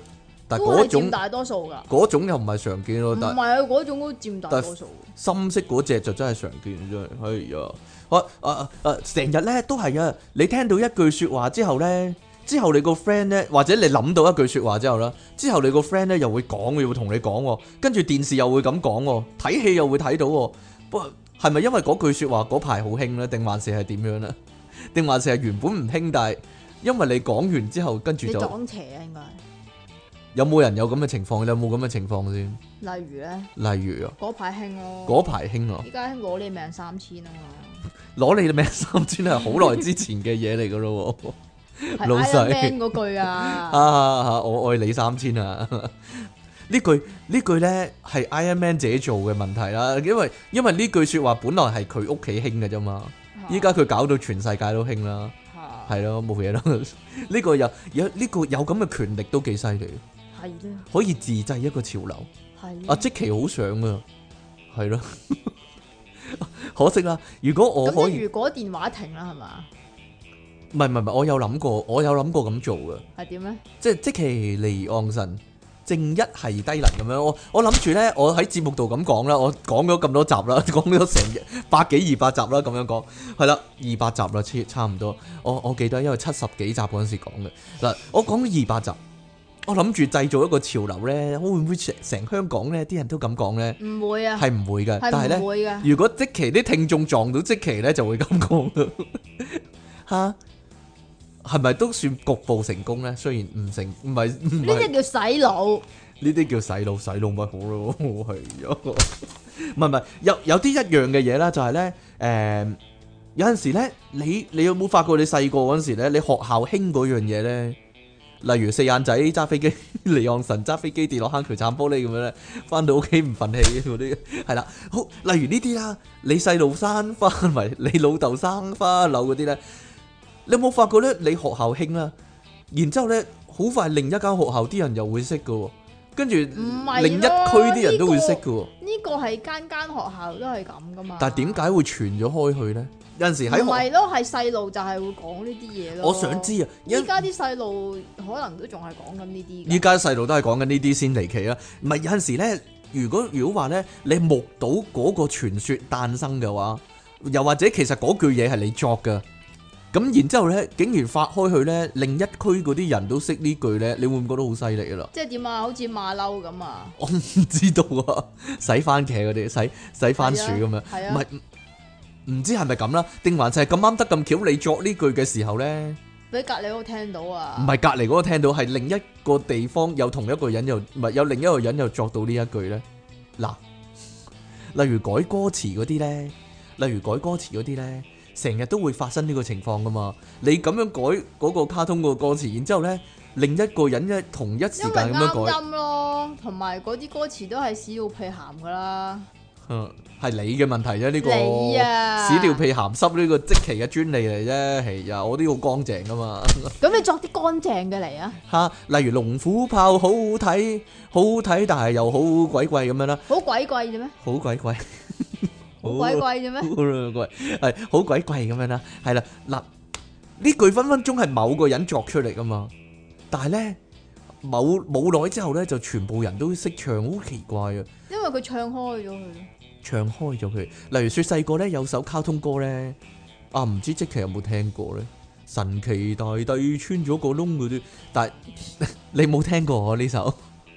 有啊，點解你會聽過，但係你冇嗰套卡通嘅咯喎？嗰陣時，冇啊，但係之後有播嗰啲噶嘛。哦，個佢佢娶咗三位妾侍啊嘛， 有個四眼，有個豆皮，有個有個斷氣就嚟死咁樣啊！好啦，呢句歌詞咧，分分鐘係我記得啊，係我學校某個人作出嚟噶。但係點解成個成個香港啲人都識唱，好奇怪真係，係咩？唔知點解咯，好離你奇唱。出嚟啊！你睇下係咪全個香港都識？連你你連你九龍塘都識啦。唔係，我聽過呢首歌啫，我冇聽過你嗰個版本啊嘛。哦，你冇聽過我個版本啊？好啦，冇嘢啦，真係全香港啲人都識啊！嗱，如果各位聽眾我咧嗰，排都唔興呢個啦。你嗰排興興啲乜咧？我你細個係啊，你有冇啲奇怪改歌詞嘅 咧？即係卡通嗰啲，分分鐘係你作噶，又係屎尿屁鹹濕嗰啲啊嘛，冇嘢啦，算啦。最多咪作叮當嗰啲。點樣唱？啊？你都識㗎啦。點？啊？我覺得叮當 咧唔使作咧都已經鹹濕噶啦，圓圈加一點啊嘛，圓圈圓圈加一點，圓圈加一點咁啊，跟住你啲個人年代同我個年代有啲唔同喎。係啊，好話似叮當嗰首歌你冇冇唱過唔㗎？係啊，有啊，但係其實唔係好興嗰首啊，最興係叮當，即係哆啦 A 夢嗰首噶嘛。即係點解你誰都會誰都喜歡你？點解你會唱日？版嘅咧？真係奇怪嚇，人人期望可達到㗎啦好嘛，白係咯，嘔得多又死得早，呢個係人係咪咁唱啊係啊，呢個係人都識啦。咪就係咯。點解咧？點解咧？嗱，係咁啱得咁巧啊，定還是係有人散播開佢咧？係人為定係天然嘅咯？真係想知，講真，呢、個呢、個好離奇。又或者改同學花名嗰啲咧，呢、個都係常有噶，就 係唔咧係每間學校都會有一個 P.E. 診咯，咩話？每間學校都會有一個 P.E. 診咯，但我冇喎，唔係咩？你冇咩？我淨係知每家每一班都有個雞康咯。有冇啊？冇喎有冇搞錯 啊？我女校冇雞康喎。我哋學校 sorry，我哋學校，我聽講有女仔都係叫雞康噶，俾人。不過算啦，要起碼你要叫阿唔係啊康先得㗎。唔係啊，即係你起碼會識一個人叫雞康咯，點解咧？唔知啊。改花名呢個咧，逢親叫阿康咧，就好大機會率俾人叫雞康噶啦。無論係邊一間學校邊一班都會噶，冇嘢啦。我我諗之後嗰代咧，係咪逢親叫阿強咧，好大機會會俾人叫傻強噶啦。應該係。多得你唔少啊，杜文澤。 以後啲阿強真係多得你唔少啊，真係。 本來諗住阿爸諗住改個名，你好堅強咁樣咧，點但係知呢樣嘢就係傻啊由㗎由細到大都俾人叫傻強啊，真係陰公啊，真係。哎呀，吓嗱，另一個問題就係咧，我好想知啊，就係咧，啲人去動漫展去玩 cosplay 嗰啲人啊，其實佢哋係想同人撞定係唔想同人撞啊噶啦。咁其實如果玩得 cosplay 嘅話，好多時你唔係 cos 啲冷門嘅話，實撞噶啦。尤其是你熱門，你火影忍者咁實撞噶。係啦，啊嗱，你火影忍者就實撞嗱一係啦，就火影忍者，一係 One Piece 咯，海盜嗰度咯，啊係啊，其實呢誒 One Piece 都算叫易辦啦，嚇，即係冇咁好求，其，我哋見過啲好求即係唔唔其算嗰啲，複雜㗎啲嗰啲嗰啲道具嗰啲誒衫係啊道嚇道具啊啲衫唔算複雜。咁但係如果你話你去 cosplay cosplay cosplay cosplay 蒙面超人啊，又或者 Iron Man 啊，嗰啲你真係要自己整甲噶嘛？呢啲好辛苦啊嘛，係啦，同埋着嗰日都好辛苦啦， 暑假嗰陣時，咪就係唔係究竟係想撞定係唔想撞咧，定還是你好有信心自己嗰 件好唔係啊靚但係咧咧，我覺得咧，依家啲 cosplay 咧嚇有點而求其唔係啊嗱，誒、我想問，如果着嗰啲衫係笠埋個頭，好似好似以前嗰啲派傳單套嗰啲咁樣樣咧，即係有大頭髮咁樣啦，係啦，咁仲算唔算係 cosplay 咧？定還是應該化妝盡量 盡量接近原著咁樣咧，定還是唔知啊因為連我樣都過見唔到啦，係咯？ cosplay 數碼暴龍嗰只嘢係完全地係毛毛公仔咁樣笠埋個頭噶嘛，咁仲仲算唔算 cosplay 咧嗰？啲係公司整定係自己整㗎？自己噶嘛，誒、冇嘢啦，唔係唔係，例如説， 例如説，例如説，如果你 cos 咗一個好冷門嘅角色，例如 Q 太郎咁樣啦，或者好似數碼暴龍咁樣啦，都好好唔會有人做噶嘛，應搞該。錯啊！但係你去到梗係唔係啦，但係你去到嗰個動漫展嘅時候，竟然有另一個人同你一模一樣咧，我諗都咁啱得咁巧，你撞到都會開心㗎喎，即係係咯，冇人中意得你中意，你會諗住啊，點知去到竟然有另一個人都係咁其實樣。我諗咧最容易 cosplay 應該係蠟筆小新啦，啊你你太睇少啲人啦，點解咧因為我見過咧外國嘅 cosplay 咧，有啲人咧係佢係特登定係心地唔好咧。例如說，我見過有兩個好突出嘅，嚇一個咧就係扮蝙蝠俠嘅爸爸媽 媽，即係佢着西裝啫嘛，着即係着普通衫啫嘛，但係佢係咯掛住個牌寫住係 Batman's parents 咁樣啦。佢一見到有另一個人扮 Batman，佢哋就會喺地下度扮死噶啦。 跟住嗰嗰個啊 Batman 就會啊好傷心咁樣。啊咁另一個咧就係扮 Uncle Brand 啊，係蜘蛛俠個叔叔，點啊？又係又係扮死，係啊，又係咧，因為因為外國啲動漫展咧係好多人會扮蜘蛛俠啦，好多人會扮 Batman 噶嘛，咁佢就話一見到蜘蛛俠又扮死咯，跟住個蜘蛛俠就會喺度好傷心咁樣啊 Brand 咁樣咯，Uncle 咁樣咯，嚇冇嘢啦，算啦。 所以你話咧容易扮咧有幾容易扮咧， 着普通衫都得㗎，其實你咁話呢自啲己係好 難呢撞嘅。個冇冇可能撞喎，嗬？係咯，吓，如果咧即期咧喺街見到周杰倫咧，咁就真係飛機撞自腰啦！ 唔會咯，喺街撞見周杰倫，唔哦，會咯。我有諗過呢個情況噶，我有幻想過呢個情你況㗎。慢慢自己幻想嘅 你。好似嗰套好似劉德華嗰套《基 boy 小子》啊，即係有個高嘅劉德華同埋有個好矮嘅劉德華咧。你即有係冇咩啊？電影啊？你有冇睇過嗰套戲啊？冇啩？我入嗰個矮嘅劉德華咧係黑社會大佬嚟噶，但係咧有個一模一樣樣嘅人咧 係正常 size 嘅劉德華咧，就係求其一個僆仔咁樣咧。咁矮嗰個劉德華咧就要嗰個高嗰個劉德華咧扮佢自己啊，因為佢驚俾人暗殺嗰啲啊。我唔記得大概個劇情係點咯，係咯。哎呀，我諗全部劉德華嘅戲之中，你係睇漏呢套啊！你 係繼續啊 你！係睇漏呢套啦。平平時講親你都知道啦， 你都知我講乜噶。哎呀，如果有有聽眾咧睇過嘅話即係咧如，果連主角同埋配角都係劉德華嘅話咧，就唔好睇啦。冇嘢咯，咁算啦。 如果如果有聽眾係有睇過呢套戲咧，歡迎同我討論下，係啦。呢套幾好睇嘅呢套，一係啲咯都唔好睇。因為亂嚟嘅，因為係啦。如果行行下街咧撞到聽眾咧，其實都算咁有咁啱得咁巧噶，我覺得係咯。但係前排你成日都撞到，近來係咪多咗？係咪係咪因為因為咁咧啲電器壞咗咧？即係點啊？我唔知 道，撞撞到聽眾係咯，啊跟住啲電器就 à. 壞咗，咗。唔係累唔累嘅問題嘅。啊！大家見到出嘢傾，唔好叫佢啊！ 唔係唔係唔係唔係唔係呢個問題，因為嗰啲聽眾係你噶嘛，你㗎，指住你，哇，即奇好搞笑咁樣啊，係咯，佢又唔會指住我，哎呀出體傾啊好搞笑咁樣，佢唔會咁噶嘛，所以你係玻璃心啦，唔係玻璃心，所以係你係羨慕妒忌恨啊，係咪咁啊？因為我啲聽眾咧，我啲聽眾咧比較高雅一啲啊，你啲聽眾點咧樣，高雅、你 啲聽高眾。雅、高雅一啲，因為你聽眾咧高雅係比較講都未講啊，親比較流於表面啊！哎呀，你好搞笑，佢淨係講得出呢句啊。通常阿即奇啲聽眾， 哎呀，你繼續啊！我啲聽眾咧，通常咧好多好多高深嗰啲嘢同我討論一番嗰啲啊，要同你講啲咩㗎？就唔第一會句就唔會咁膚淺吓。第一句講啲咩？ 歡迎翻嚟由零開始嗰咋。我唔同你知道啊 講啲乜嘢啊？冇乜嘢同我講嗰啲聽眾就係、最呢個最大問題，或者我冇乜聽眾啊，應該話係咯。你啲聽眾啊，起碼有一句啊，可以。你真係好搞笑嗰啲係咯。但嗱呢個就係咁啱得咁巧啦，咁啱得咁巧咧，即其遇到咧好幾個聽眾咧，都係同講同一句啊。啊即其你好搞笑啊，就係、咁樣啊！你睇下恨到出面啊。哎呀，唔係係咪係咪得呢句先？你啲聽眾，唉你啲聽眾係咪得呢句先？你唔羨慕得咁多㗎啦，係啊係啊係啊係啊係啊，算咯，冇嘢咯。我我覺得係咁樣噶。啲聽眾一唔同你講嘢，即係扁嘴啊，自己行埋一邊。係啊係啊係啊，唔係啊，有陣時咧，你你你你熱愛某一樣嘢啦，嚇算係冷門啦。所以如啲果聽眾咧，唔該，如果你見到出嘢傾嘅話咧，熱情啲對待佢咯。係唔係唔係唔係，我如我果想唔講係嘅話咧，佢又喺節目嗰度無限輪迴啊，係係啊咁講係啊啊， 係啊係啊，唔係我想講一樣嘢啊，點啊即係咧，如果咧各位聽眾，你哋咧有啲自己私人興趣啦，好冷門噶，係啦。例如咧，例如誒砌砌砌一千塊砌圖嗰啲啦，是但啦係誒 咁好好好冷門嘅，係啦咁誒，你你覺得你覺得冇乜係玩劍球，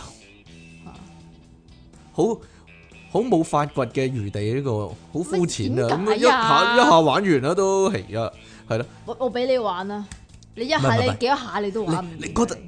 你覺得呢個世界應該冇人同你一樣噶啦，但係咧，如果你識到個新嘅朋友啊，而咧佢咁啱個興趣咧，咁啱得咁巧個興趣咧，係係同你一樣啊！嚇咁究竟係咁啱得咁巧，定還是咧？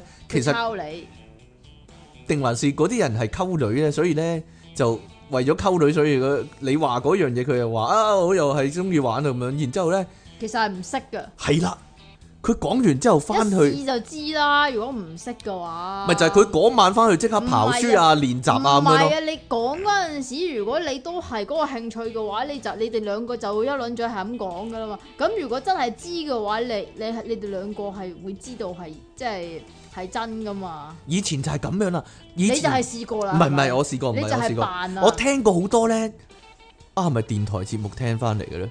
嗰陣時咧有啲電台節目專講嗰啲愛情信箱嗰啲嘅，跟女仔話咧啊，我咧中意張國榮咁啊，不嬲都跟住咧應該覺得好少人中意啦咁樣啊。系咩？嗰個年代啊，即係即係張國榮唔喺度之後一段時間啦，係。然之後咧，佢話啊，我識咗個男仔啊，佢咁啱咧又係好中意 Leslie 嘅咁樣啊。跟住咧，原來我哋咧有共同興趣，我覺得好大機會係嗰個男仔為咗溝嗰條女啊，所以先至特登認屎認屁認自己係啫，係嘛？其實如果你話偶像啊呢啲嘢就好容易，會撞，唔係好易好容易認啊！好容易認即。係只要你真係聽過下嚇佢啲歌，嗯咁你就會知㗎啦。所以我諗女仔會唔會有類似情況啦？例如佢中意嗰個男仔喎，咁佢知道嗰個男仔咧啊好中意曼聯嘅咁樣啦。唔係啊，佢中意嗰個男仔喎，咁然之後佢同佢個 friend 講，然之後佢翻，哦，我又係啊， 嗱 呢係咪咁個。啊？拜拜。如果係嘅話，咁即即係即係咩啦？公開宣戰啦，係嘛？啊女仔嚟講，啊呢個係大忌嚟噶，唔係話講先嗰、個，另一個就要收皮嘅嘞咩？係咁嘅咩？好似係公平喎，競爭，你又好唔似知個男係啊仔喎中意邊個？唉，你真係啊！冇嘢啦。通常通常咧呢遇着呢啲情況都係呢兩個肥婆喺度競爭嘅咯，係咯，競爭嚟競爭去 競爭冇嚟用啊！競爭去個咁男仔都唔理佢哋咯，係咯，太太你自己又講太肥真真膩啊啦！太肥膩你講㗎咋我驚咗三高嗰啲係咯， 唔嗱？知你同講佢哋㗎咋？講唔關我唔事係，啊！我諗緊有冇情況倒轉啊？就係咧，例如個男仔咧，例如佢好中意曼聯咁樣啦，個女仔咧為咗接近個男仔，跟住啊又話：哎呀，我又係好中意曼聯嘅，但係其實有佢啲唔識女咁仔樣，係真係中意㗎嘛？多數都唔係咯。但係唔係啊！你知唔知點解中意啊？點解？咧？因為有碧咸啊！係啊講緊三十年前嘅事，我哋我諗， ，sorry 哦咯。 我諗我哋呢個節目咧係真係絕對係俾中年人士聽 啊！人哋掛咗靴啦，好耐啦，係啦，銀河咁隊人都哋唔仲踢有賣啦。廣告噶嘛？Adidas 仲有廣告噶 嘛？咁啊係啊，最不過最無管動咧就係咧嗰啲有咁啱得咁巧咧就係咧兩個 friend 傾開啊，中意聽咩網台節目啊嗰啲，跟住咧就話啊，原來你係聽由零開始噶，或者啊，原來你係聽由電腦大爆炸噶咁樣。 由電腦大爆炸開始，即如果係咁咧，就真係咧，哎呀，真係無係管該動啦，會真係啦，啊該會啦。係嘛。跟住一齊吟翻首即其利昂神嗰啲詩嗰啲啊！如果真係咁咧，就真係真係老土啦！哎呀，好啦，哎 呀，好啦，出體傾送出硫化氫一樽啊！我儲埋儲埋俾你，你唔使留噶，你不嬲點都有，幾時都有噶。係啊係啊係啊係啊！跟住點啊？邊度啊？呢度啊，即期送出深圳國際殺手服務一次，但係殺唔到人啊，應該點解咧？佢淨係想收錢啫嘛，啊，同埋佢佢喺工廠俾人拉咗啦，唔好意思。啊，啊即其利昂神冇咗個靈魂，爆炸私人相。得啦，我 碌完啦，我以後我講完啦，呢、個話題已經係咯，人哋都唔講咯。 但我有哋咩個新啲㗎？但我哋個節目咧隔得耐咁嘛，冇辦法 啦，條係嘛橋冇理由唔用啦，係咯。你明唔明啊？好離奇，我哋今日有四兩封信，主持人好，咁啱得咁巧，飛機撞自己腰，唔知今日呢集會講咗幾多次呢句呢？哈哈。通常諗啲唔好嘅嘢，轉頭就會出現，真係試過幾次，嗯，呢、個都係。係諗咗曱甴一下，通哎常呀轉頭就會見到，唔、知係咪咁啱得咁巧？最近真係有個親身經歷，我有早晚兩份工作嘅，上午嘅公司有幾位熟嘅同事，係個好搞笑嘅人啊！好搞笑嘅人啊！即其利昂神啊，做咩啊？括弧當然唔夠地球最強嘅即奇嚟啦。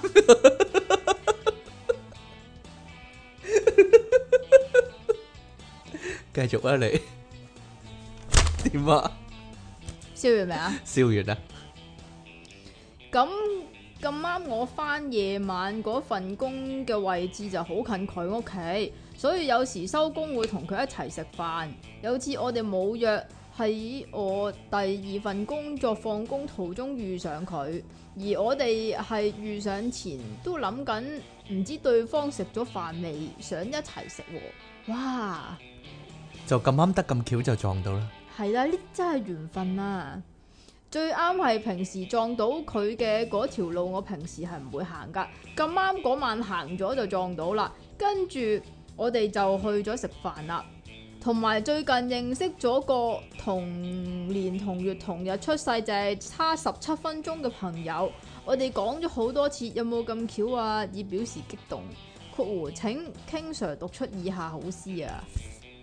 即其尼昂神好似 L 文，挪威挪威挪威威橙上係啦，就係、咁樣啦。L 文 à. 啊，L 文咁樣啊，唔係啊，因為咧，我成日聽呢一句説話就係、能力越大咧，責任越大，所以咧即其嘅搞笑講英能文啊啦，搞笑能力咁大咧，佢搞笑嘅責任亦都好大啊！講英文啦，唔識喎佢，搞錯啊！是但啦你蜘蛛俠講噶嘛呢個？我知啊，你講啊。 The greater power, the greater responsibility 咯，系啊，因為咧後來咧新嗰個僆仔蜘蛛俠咧係冇 講噶。係冇講嘅，但係 Iron Man 有講一句類似嘅，但係死都唔講嗰句咯，啊 睇、得出佢想講嘅，但係佢唔講咯。親愛嘅電腦大爆炸主持啊，咁啱得咁巧，有次搭飛機咧唔係撞到紙鷂啊，係撞到阿媽。話說某年某某年前某日啦，阿媽有日同我講啊，佢同啲 friend 咧去旅行啊，我都冇聽佢去邊啊。估佢多數係大陸一天團啦，就哦咗一聲。之後某日幾日之後呢，我同阿媽講公司要我出差啊，佢又同我反應一樣，哦咗一聲啦。出差嗰日啊，由於要喺日本轉機，所以要老早出門啊。見唔到阿媽呢，就走咗啦。經成田去美國要十九幾個鐘啊，過關又花時間喎。出關後呢，去運輸帶攞行李啦，點知呢，揾極都揾唔到。之後有條大大隻食。招話呢，你遲咗出嚟啊！啲行李呢，放咗喺另一條運輸帶，揾咗一輪啦，卒之揾到啦。不過呢，揾到行之餘呢，俾我揾埋阿媽。啊原來佢飛直航到 L.A. 呢，同班 friend 去 Vegas 呢拉老虎機。佢以為呢，我出差翻大陸喎，喺冇約定情況下咁啱得咁咁啱得咁巧，都係以為大家係翻大陸噶，巧，係啦，而點且知呢。都。係去美國點知都係去美國，俾我喺半個地球嘅對面咧撞到阿媽。不過以後咧再冇機會撞到佢哦啦。 你唔好講埋你咁嘅嘢啦， 你想我俾咩反應啊？祝各位母親節快樂啦！即其離岸神只要撞到雲聽眾，神探寶可夢上吓、好啦，就咁樣啦。唔係我有幻想過咁嘅情況噶。點咧？如果咧真係有冇啦外太空侵略者有啊，嚟咁你到。話就咁樣嘛？呢封信就咁啦， 因為咧，如果有外太空侵略者咧嚟到地球咧，要揾地球咧最搞笑嘅人咧嚟比拼搞笑實力啊！點樣啊？咁、我哋唯有派你出去啊！但係結果咧，啲外星人又係啲都唔笑咁樣 咧，哎呀，有咩好笑啊？ 咁樣咯，冇嘢啦，算啦，我講下 啫。你繼 續啊。唔會有咁嘅情況發生嘅， 係啦，放心，放心，放心，我會 back up 你，唔需要啊， 我唔會 back 該 up，你， 多謝啊，到時我會 back up 你，係唔該晒啊，好。仲有兩封啊嘛。仲有兩封係啊，電炸主持你哋好，回應 King Sir 話我玩嘢。如果你話我玩嘢，咁不如話綠色的士玩嘢仲好啦。明明綠色的士就係新界的士，但偏偏有唔少新界地方都去唔到，例如沙田市中心、大圍、葵青區等等。我覺得有違反商品說明條例咯。為免混淆，我認為將綠色的士去到嘅地方叫做鄉下都好合理啫，都係嘅喎。可能 啦。究竟邊一區係九龍呢？邊區係新界呢？定還是條線越畫越後呢？依家係咧，好難講，依家即係原本以葵前青葵青區都係，唔唔關事去唔到噶，你係要咯你要去到元朗嗰啲先係㗎。咪就係咯。以前入葵涌好似好遠咁啊嘛，冇嘢啦依。家唔，依家唔係啦，係咯，係啦。咁以前就話租界之後就係新界噶嘛。租界，租界啊？嗯，好啦，點樣啊？發租界係咯。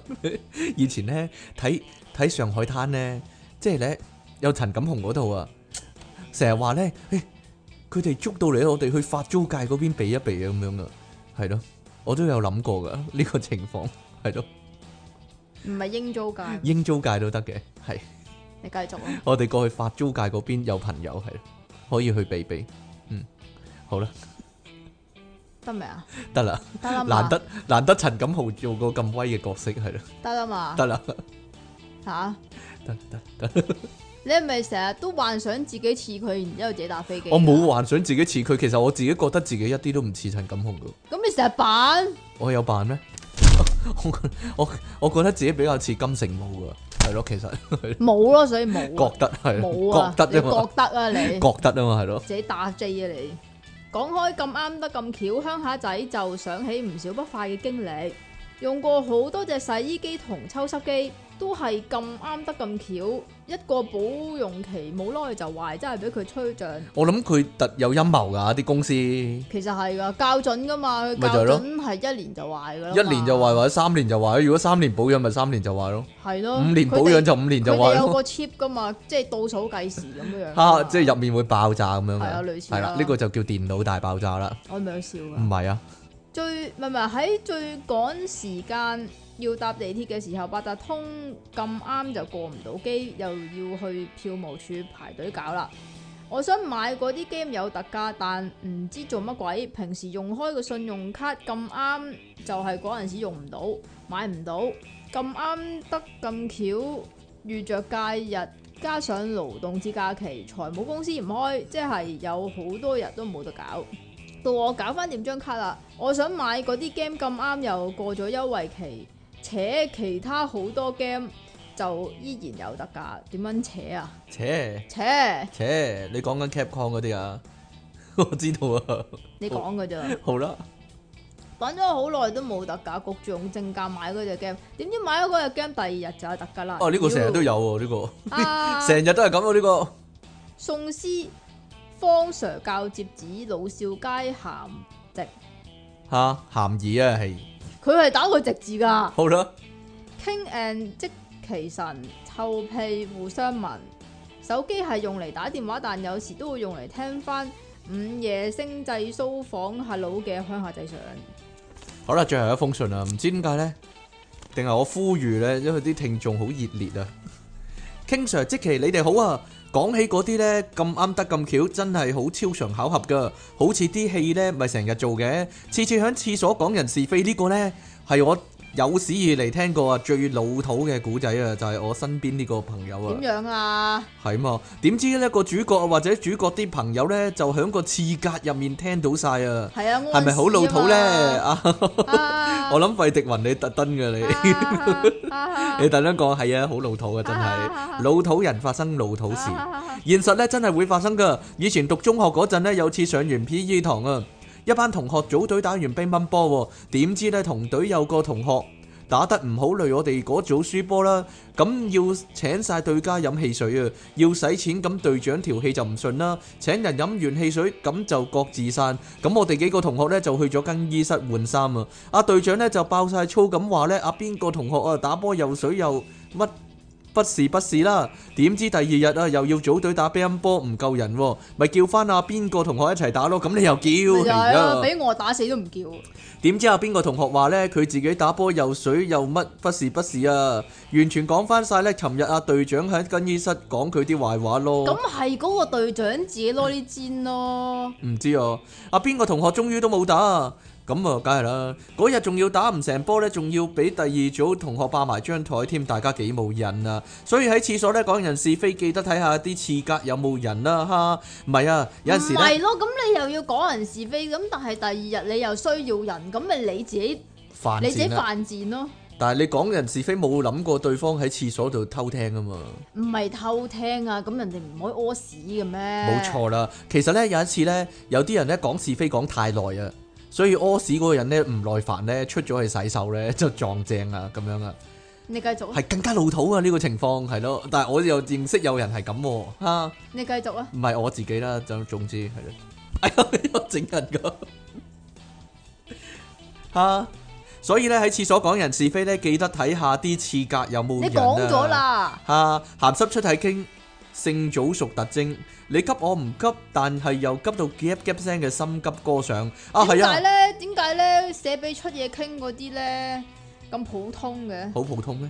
啊，係啊，前排咧我又去書店咧揾書，又見到書店阿姐喎、阿姐咧一見到我就笑吟吟話：阿 King 阿哥仔 King Sir 又出咗本新書喎、放咗喺烹飪書籍嗰行啊，你睇下啱唔啱用？啊我心諗咁突然咁奇怪，點知埋到去呢？見到本書又係用膠袋密封住啊，淨係露出個書名叫出體傾，下面多樂趣喎、下面多樂趣，我望住阿姐嚇咗一聲，問阿姐可唔可以拆咗膠袋睇下？因為上次呢睇咗即其神嗰本啊，《乾燥乳頭痕》之後呢，原來係佢啲洗頭寫真，學得覺得有啲服咯。學得但係佢真係寫個學字， 但係我又好想知道究竟 King Sir 佢下面有咩樂趣喎、一打開本書，哇！原來係出體傾玩下面嘅寫真同經驗分享啊！啊啊，！仲有好多呢，好多逐格特寫影住佢下面咯。睇完覺得真係幾貼身啱用噶。透露啲你你啦，King Sir 佢下咗辛辣面啦、公仔面啦同媽咪面啊。Ờ. 多款創新材料配搭正啊！大家快啲去書局睇睇啦，心急歌上下面啊，下面啊，六面咁解啊，即係點啊？係啊嘛畫公仔使 唔使畫出腸啊？我驚大家聽唔咗你誤會啊下面就下嘛，面啦。 我驚大家聽咗誤會啊嘛，係啊，我好純情啊呢啲，你啊，係有招啊，純情下傾。面啊你。好啦，好啦，咁我哋今日咧順利地咧講咗呢個題目啊，真係咁啱得咁巧啦！如果你聽緊嘅時候其，實我哋有冇講過？你懷疑講過嗬？係咧，如果咧我哋講咗兩個一樣嘅題目咧，唔係咁啱得咁巧咯。係特係登嘅。老人痴呆症咯，你應該係係咯，應該係老人痴呆，老人啊，即其話真係老人痴呆症啊，係啦，咁我哋咧下 下次節目時間再見啦喎，拜拜。